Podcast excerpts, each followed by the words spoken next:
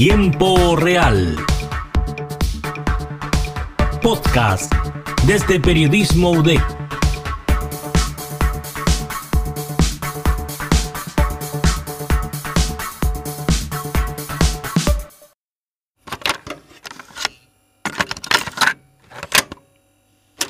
La música es para el alma lo que la gimnasia es para el cuerpo. Esta frase no la dije yo. Fue dicha por Platón hace más de 2300 años. Nos hace recapacitar lo mucho que nos ha acompañado la música como especie humana. Algo más también implica esta frase. Y es que hay ocasiones en las que la música manifiesta sentimientos que posiblemente las palabras no lograrían tan sencillamente. La rabia, la pena y la alegría muestran su cara más explícita cuando las acompaña una nota musical.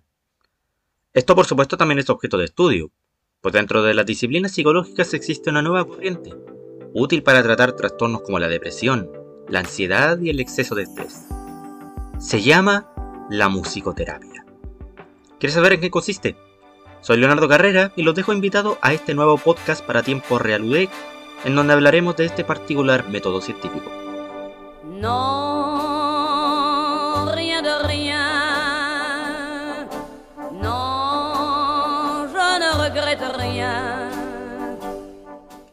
El tratamiento espiritual con música es tan viejo como el humano mismo, pudiendo atribuirse a los papiros de Canon descubiertos en Egipto como un primer antecedente de musicoterapia usada por los antiguos egipcios para curar el cuerpo, purificar el alma y, según decían, alimentar la fertilidad de una mujer.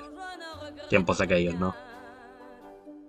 La música para rituales espirituales también ha sido utilizada en varias ocasiones desde entonces, pero el uso práctico de la música para la psicología tiene un comienzo en el siglo pasado, en donde se contrataban a bandas musicales para tocar melodías alegres y pacíficas en los hospitales en donde se recuperaban los soldados heridos de la Segunda Guerra Mundial.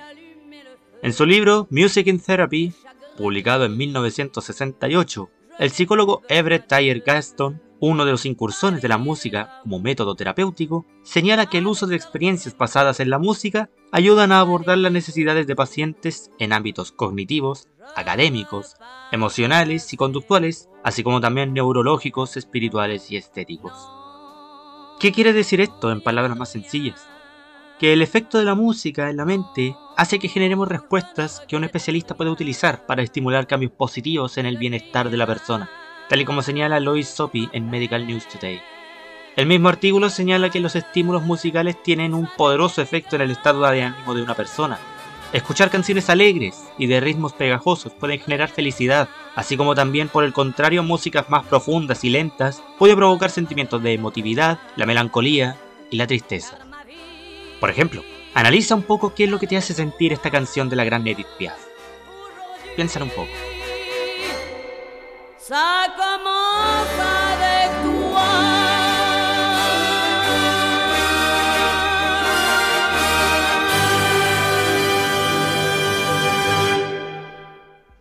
Entonces, ¿en qué consiste este tratamiento? Primero que nada hay que aclarar cómo funciona nuestro cerebro cuando escuchamos música, pues cada aspecto de lo que escuchamos se procesa en diferentes zonas de la cabeza. El ritmo lo procesa el cerebelo, el lóbulo temporal derecho, el tono, y la emocionalidad en el lóbulo frontal. Cuando escuchamos una canción, cada zona del cerebro que actúa en el proceso comienza a emitir señales, que puede ser de placer o de rechazo a lo que uno o una escucha. Hay ocasiones en las que la canción puede ser tan poderosa que provoca escalofríos, un signo fuerte del placer. Pues bien, dicho esto, la musicoterapia lo que hace es tomar estas reacciones para tratar problemas de salud mental. Para llegar a esto puedes recurrir no solamente a escuchar la música, sino que también a crearla con instrumentos, cantar, tararear o bailar. Esto resulta útil, por ejemplo, para tratar con pacientes con dificultad de habla, pues esta clase de terapia es puramente sensorial y física y no depende de la comunicación verbal. En niños, por ejemplo, la terapia musical funciona de esta forma para estimular su interacción social, mejorar la coordinación, desarrollar autoestima, habilidades lingüísticas y fortalecer la relación familiar. Otra arista de la musicoterapia es el análisis de las letras de una canción, incentivando la autoexpresión, parte fundamental de la terapia y que ayuda a explorar emociones difíciles. Por ejemplo, quienes se hayan sentido identificados relacionados con la letra de una canción que hable sobre el desapego de un ser querido, sea un amante o un familiar. How can I try to explain. when I do, he turns away again.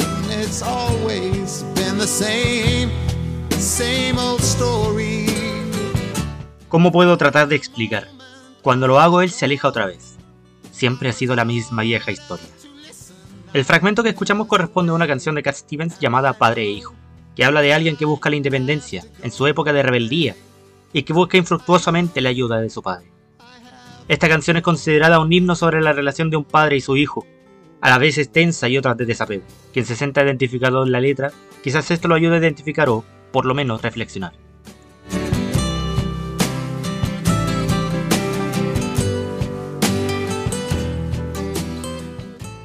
Ahora, eh, volviendo a lo que nos compete y dicho todo lo anterior, el uso de música para los síntomas malignos de otros trastornos como la depresión y la ansiedad han mostrado también resultados. Por ejemplo, el uso de musicoterapia para acompañar la terapia estándar en el tratamiento de la depresión mostró resultados más certeros que siguiendo las metodologías tradicionales.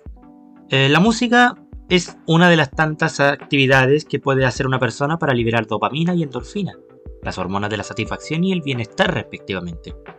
Por otro lado, los sentimientos de ansiedad también se pueden ver reducidos por la implementación de la musicoterapia. Algunos estudios han señalado que la música también afecta la reducción del ritmo cardíaco, implicando que puede tener efectos positivos en los niveles de estrés, reduciendo las hormonas de la adrenalina y el cortisol, que en altas cantidades son los responsables de los síntomas de la ansiedad, entre las que podemos contar la sensación de peligro inminente, la sudoración, la hiperventilación, entre otros. En el caso chileno, por ejemplo, la Asociación Chilena de Musicoterapia es una agrupación que se dedica a promover el uso de esta metodología tanto con pacientes con cuadros neuróticos de esta naturaleza, como también para el desarrollo pedagógico y mental en niños. De la misma forma se dedican a establecer códigos de ética para los musicoterapeutas y promover la investigación de la musicoterapia en Chile. Hay algo que aclarar, eso sí, y es que si bien la música beneficia el tratamiento de cuadros de ansiedad y depresión, en definitivamente no es una cura, y debe ir acompañado siempre de un seguimiento psiquiátrico para monitorear los beneficios que pueda obtener la musicoterapia en el corto y mediano plazo.